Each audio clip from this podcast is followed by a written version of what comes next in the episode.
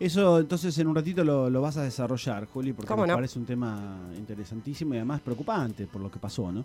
Pero decíamos que quizás de todos los temas eh, resaltamos dos o tres, pero sin duda que algo que nos afecta a todos y que de alguna forma nos atraviesa, o por lo menos a aquellos que alquilan, es lo de la ley de alquileres. ¿no? Eh, un logro colectivo de algunas organizaciones como Inquilinos Agrupados, de Gervasio Muñoz, y también eh, el trabajo de la Defensoría del Pueblo. Eh, por lo tanto, o para ello, vamos a hablar con Fernando Muñoz, quien es el director del programa de, de alquileres de la de inquilinos, perdón, de atención inquilinos de la Defensoría del Pueblo de la Ciudad Autónoma de Buenos Aires.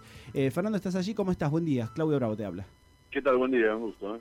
Igual, gracias por atendernos y bueno, eh, por supuesto que estarás al tanto de lo de la ley de alquileres, pero yo quería empezar ¿no? con un dato que se hizo público, pero que además nos llega eh, en, cada, en cada charla que tenemos con oyentes, con amigos. ¿no?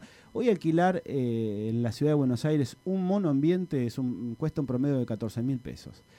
Eh, en lo que va, de hecho salió una nota hace poquito que en lo que va los últimos cinco meses los alquileres subieron hasta un 17%. Esto es una realidad. Yo no sé, porque tratamos de analizarlo incluso antes de empezar el programa, si la ley de alquileres resuelve esto.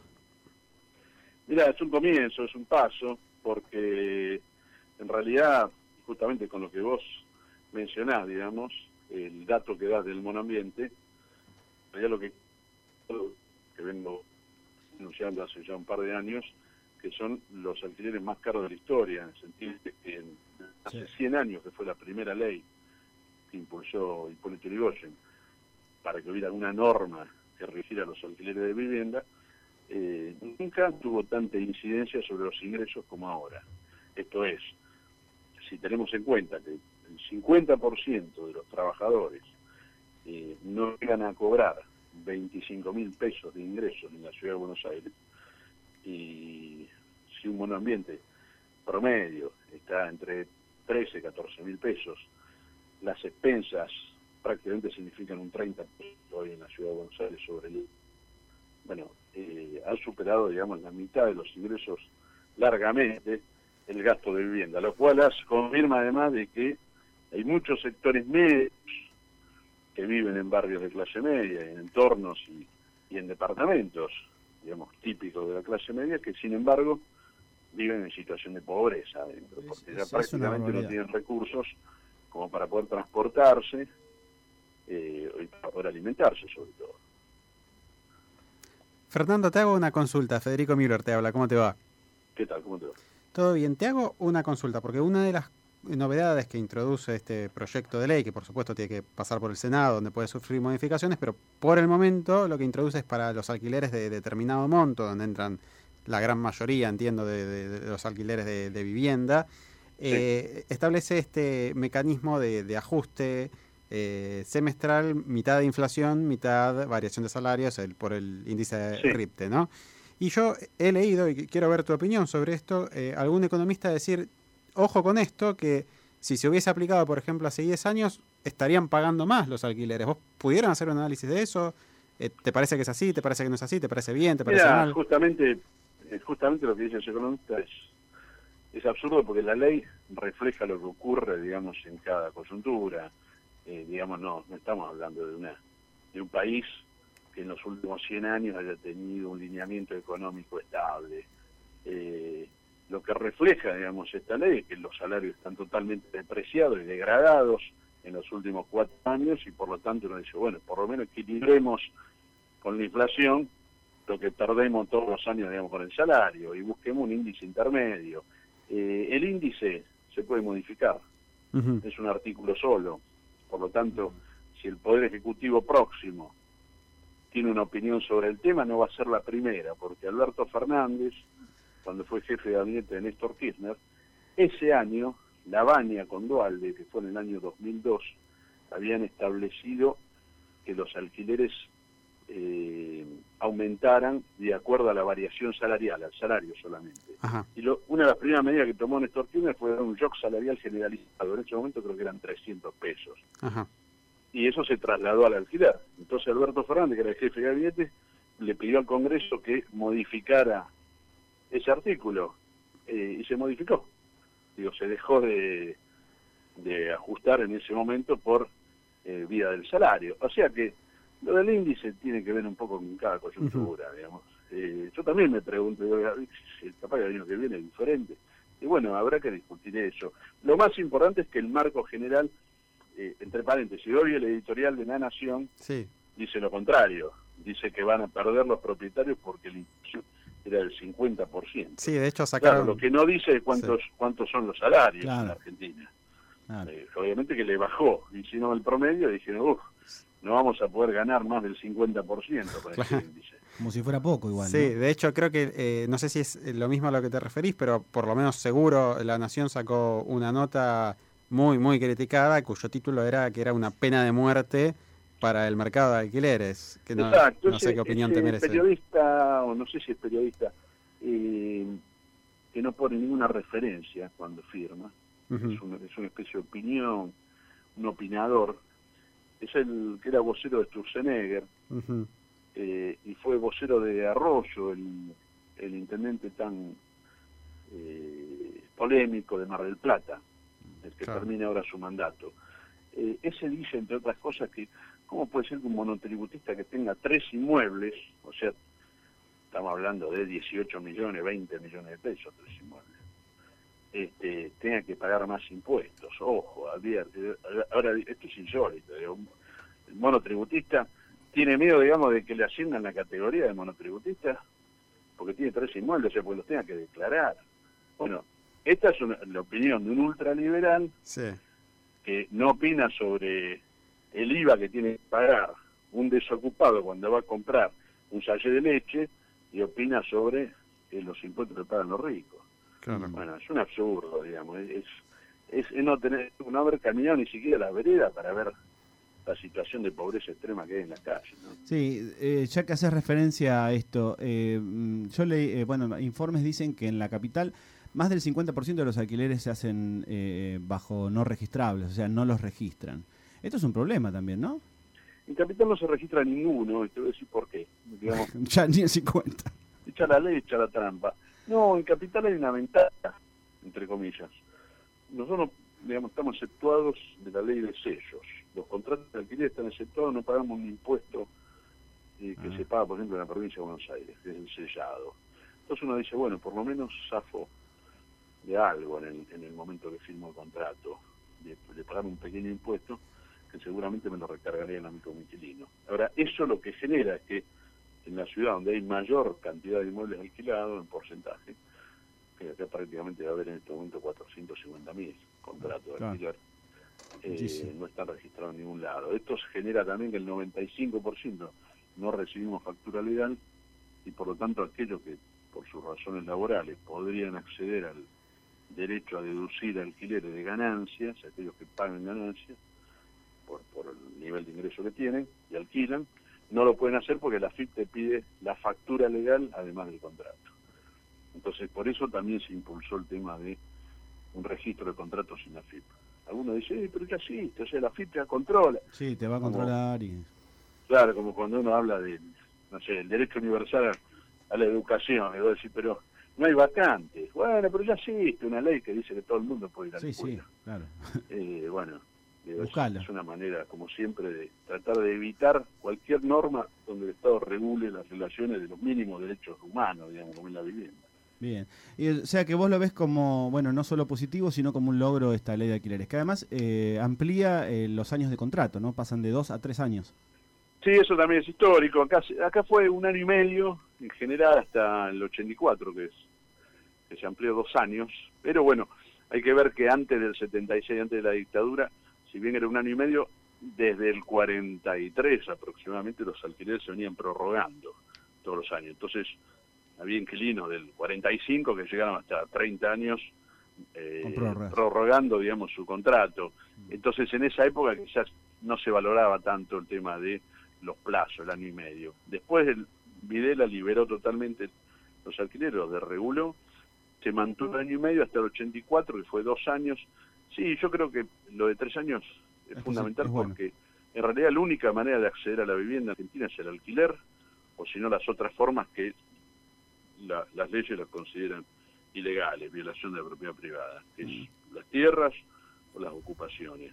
no hay ya casi forma de acceder legítimamente, digamos, a través de un crédito hipotecario. Está vedado para cualquier trabajador eso. Fernando, te hago una consulta. Manuel Vila te habla. Eh, ¿Cuántas viviendas vacantes hay en Buenos Aires? Porque algunas ciudades tienen una regulación que cuando una vivienda está vacante durante un periodo determinado, hasta puede llegar a la confiscación y eh, que pase a ser un bien que permita este, el uso para los alquileres. Buenos Aires aparentemente tiene una gran cantidad de viviendas vacantes. ¿Hay algún número este, al respecto? Hay un número oficial del INDEC del, del 2010 que dio 20%, una cada cinco, que eh, está, cuestionado porque nunca fue, digamos, en, la recorrida hacían los censistas, eh, anotaban como timbre tocado, no contestado. no, como, como no hay justamente registro de propiedad, no se sabe quiénes son los dueños de propiedad, el Estado no sabe de cada propiedad, si es de uso profesional, eh, o sea, si es consultorio, si es oficina, como no sabe nada el Estado, entonces cuando censa van, tocan el timbre y dicen no hay nadie. Eso dio el 20, entonces no se sabe realmente cuántas viviendas. Algunos dicen no, que es el 10%. se puede alquilar. Ahora, ahora eh, respecto a grabarlas, a ponerle un impuesto especial, en realidad la ley de Alfonsín de 84 decía que cada provincia podía disponer de un régimen, nunca se aplicó. No se aplicó. Eh, evidentemente, eh, si, digo, si para, para eso a tres años el contrato, ya salen todas las editoriales de los diarios, te imaginás si llegas a plantear el tema de grabar. Me imagino, o sea, si están planteando que cada vez que interviene el Estado este, la situación se complica más, eh, ante una ley de este tipo saltan todos los titulares. Pero el tema es que si realmente esas viviendas vacantes se pusieran en juego, probablemente los precios bajarían, ¿no? Si estamos hablando de, justamente... Absolutamente. ¿eh? O sea, este es el, el fondo de la cuestión. Que... La base, disculpame, la base para eso es que el Estado conozca Realmente, la titularidad de las viviendas. o sea, si vos tenés un registro, después podés saber también, cruzándolo con las empresas de servicio público, cuál están vacíos o no. Por supuesto. Y si ese dato es eh, real, ¿no? También. Así, así que la discusión va a ser el registro. Digo, acá van a ir fuertemente para evitar el artículo que dice que hay que es obligatorio registrarlo en la FIP. Bien, Fernando, eh, eh, gracias. Pero la última pregunta que te quería hacer, que desde el programa de atención al inquilino de la Defensoría, eh, ¿Quiénes pueden acudir? Eh, eh, ¿en, qué, ¿En qué vos asesorás, ayudás? Eh, Mira, todo lo que tiene que ver con las relaciones de vivienda, tanto los que tienen contrato de alquiler como los que no los tienen, pues nosotros son considerados inquilinos en la medida en que no tengan titularidad, no sean propietarios de la vivienda, para sea para ver el tema de contrato o porque no le devuelven el depósito o por el estado deteriorado que tiene el inmueble, o para consultar sobre cuáles son sus derechos de acuerdo a lo que hoy rige en el Código Civil, o para intervenir inclusive cuando hay problemas concretos de eh, tener que resolver el contrato porque no está en condiciones de pagar y, convocar a las dos partes para hacer alguna conciliación y poder evitar mayores prejuicios todavía para el inquilino. Nosotros de lunes a viernes de 9 a 18 horas atendemos en Carabobo 84 en el barrio de Flores, la sede de Flores de la Defensoría del Pueblo, y en Venezuela 538, la sede de la Defensoría del Pueblo a 5 cuadras de la Plaza de Mayo.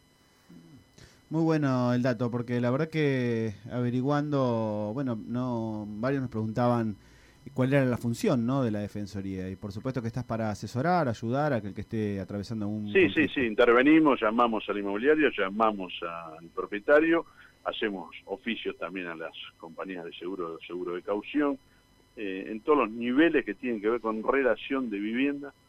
Eh, intervenimos, es el único organismo que hay a nivel nacional de promoción y defensa de los derechos de los inquilinos. Hace menos de cuatro años que funciona en la Defensoría del Pueblo.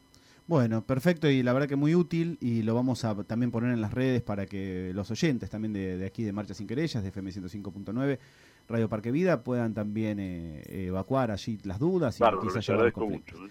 No, gracias a vos, Fernando, ¿eh? por la charla. Hasta pronto. Gracias. Chau, chau. Chau, chau, buen día. Eh, hablábamos con Fernando Muñoz, él es director eh, de un área de, la, de lo que es la Defensoría del Pueblo, que es poco conocida, él es director del programa de atención al inquilino. Y está bueno, eh, eh, recién me llegaban algunos mensajes con personas que por ahí tienen conflictos.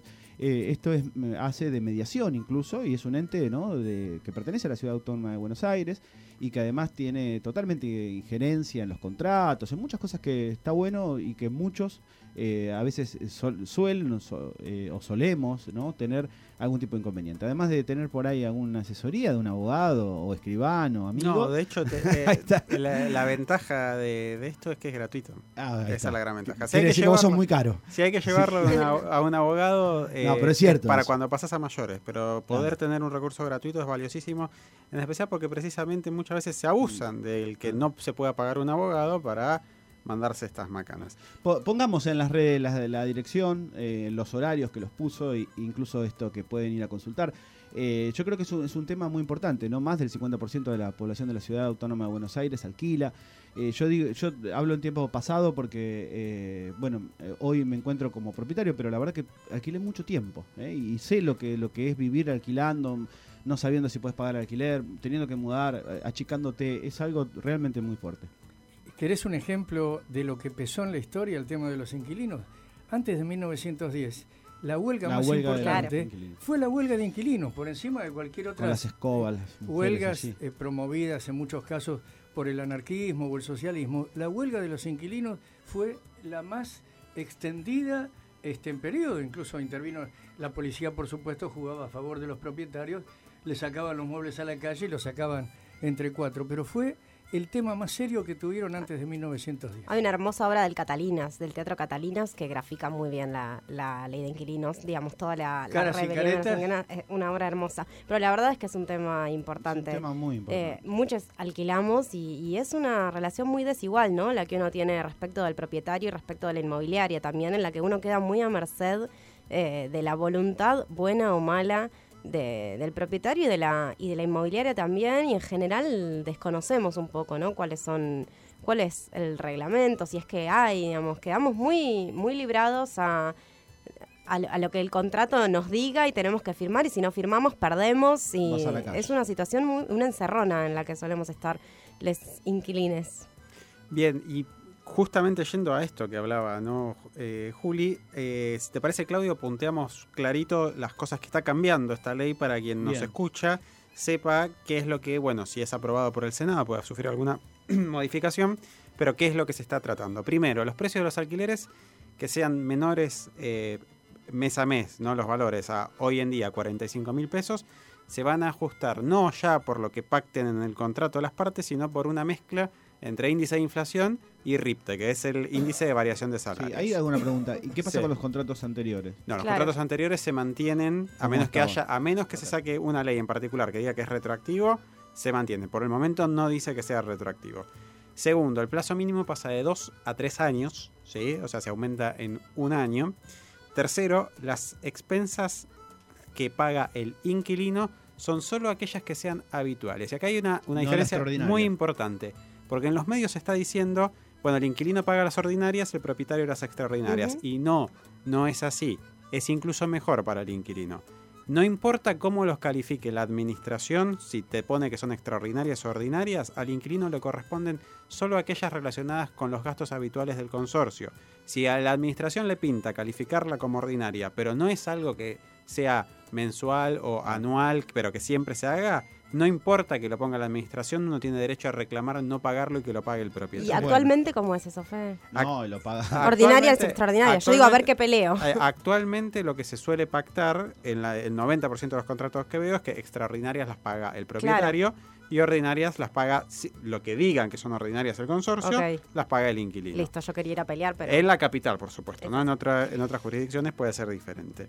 Eh, el depósito pasa a ser eh, de un mes, no se puede pedir más de un mes de depósito. Solo un mes. Y al final del contrato, el, lo que se, le, se tiene que devolver es el equivalente a ese momento, es decir, actualizado. ¿Sí? Que eso no era así hasta. Exactamente. Se solía pedir, eh, de hecho, muchas veces mucho más y no se actualizaba a menos que, se pactara especialmente en el contrato, que no solía pasar.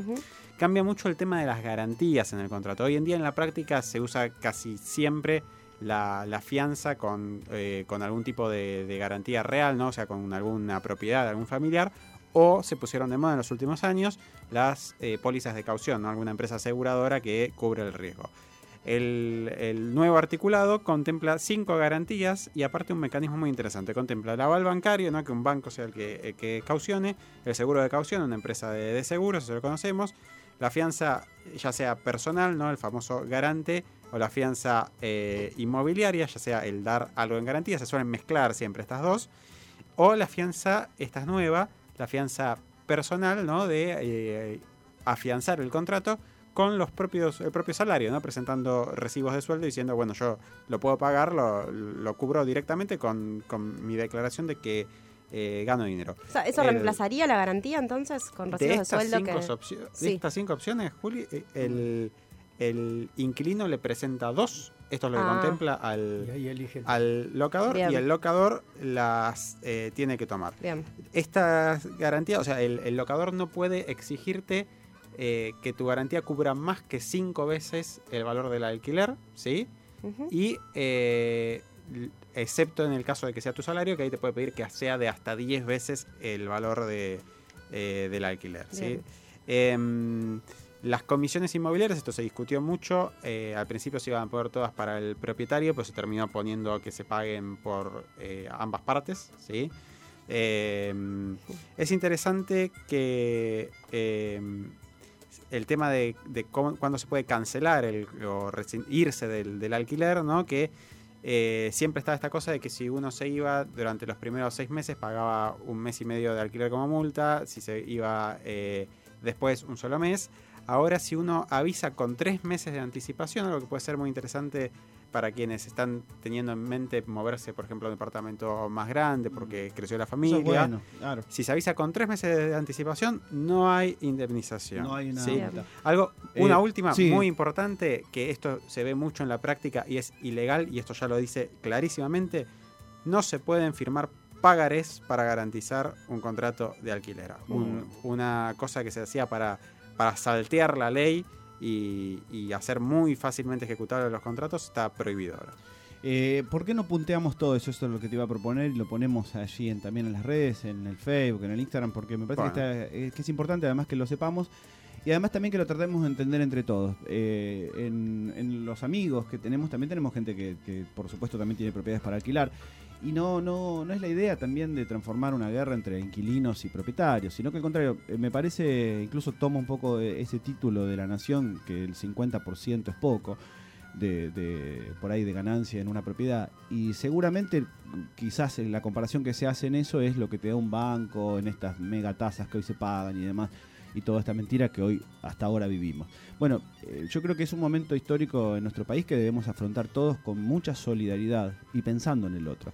Entonces, me parece que ante la situación que está viviendo la Argentina, debemos tratar todos de contemplar y llegar de algún punto en, acuerdo a algo que ayude a todos. ¿no? Y yo sé que por ahí no es la situación ideal para el propietario, pero ojo que el inquilino la está pasando muy mal. No, te comento eh, dos eh, opiniones respecto a esta nueva ley. Eh, por ejemplo, el hecho de que ahora la comisión de la inmobiliaria haya vuelto a ser compartida era porque en realidad cuando se le quiso adjudicar exclusivamente al propietario, el propietario lo que hacía era pasarlo directamente al alquiler, con lo cual lo terminaba pagando el inquilino. No tenía sentido porque se recargaba incluso sobre los mm. precios de todos los meses. Ese es el primer caso. Y el segundo, que es bastante cuestionada desde el punto de vista de las inmobiliarias y los propietarios, el tomar el sueldo como una garantía, porque el sueldo en definitiva muestra solvencia, pero no es una garantía que pueda servir durante todo el periodo, más cuando se ha extendido a tres años. Estas son las dos eh, críticas. Es un temazo y que seguramente lo vamos a tener que continuar en el otro bloque porque eh, la verdad incluso nos llegan mensajes. De hecho hay un oyente que o entendió mal y es una amiga, ¿eh? pero dice sobre alquileres queremos que... ah, no, no, no pensé que decía quieren que facturen. No, no. Dice queremos que facturen. O sea, esto ya es un, reclamo al propietario. Porque vos cuando le pedís al propietario una factura, te, capaz que te da una media luna, capaz. si no, te manda la panadería, te dice. Más o menos. Pero, ¿por qué no lo seguimos hablando en el otro bloque? ¿Y por qué no también activamos las redes? No sé, Mel, si ahí tenemos algo ya de alquileres. Pero creo que habría que ponerlo y de hecho si queremos poner también en el Instagram algún tipo de encuesta, si sabes de qué se trata. O sea, me parece un tema que nos atraviesa a todos, algunos gracias a Dios en este momento histórico de, de mi vida, no, pero tengo más de 20 años alquilando en la vida. Y la verdad que no está tan bueno. Por eso también eh, no es mi caso, no tengo dos propiedades, tengo una sola. Pero si tuviera, me, creo que es un deber ponerme también en el lugar del otro.